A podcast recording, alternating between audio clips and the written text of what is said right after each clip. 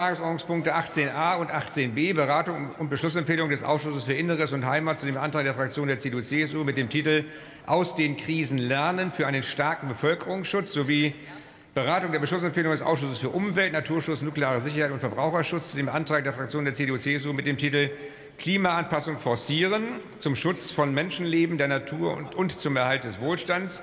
Für die Aussprache sind 39 Minuten vereinbart.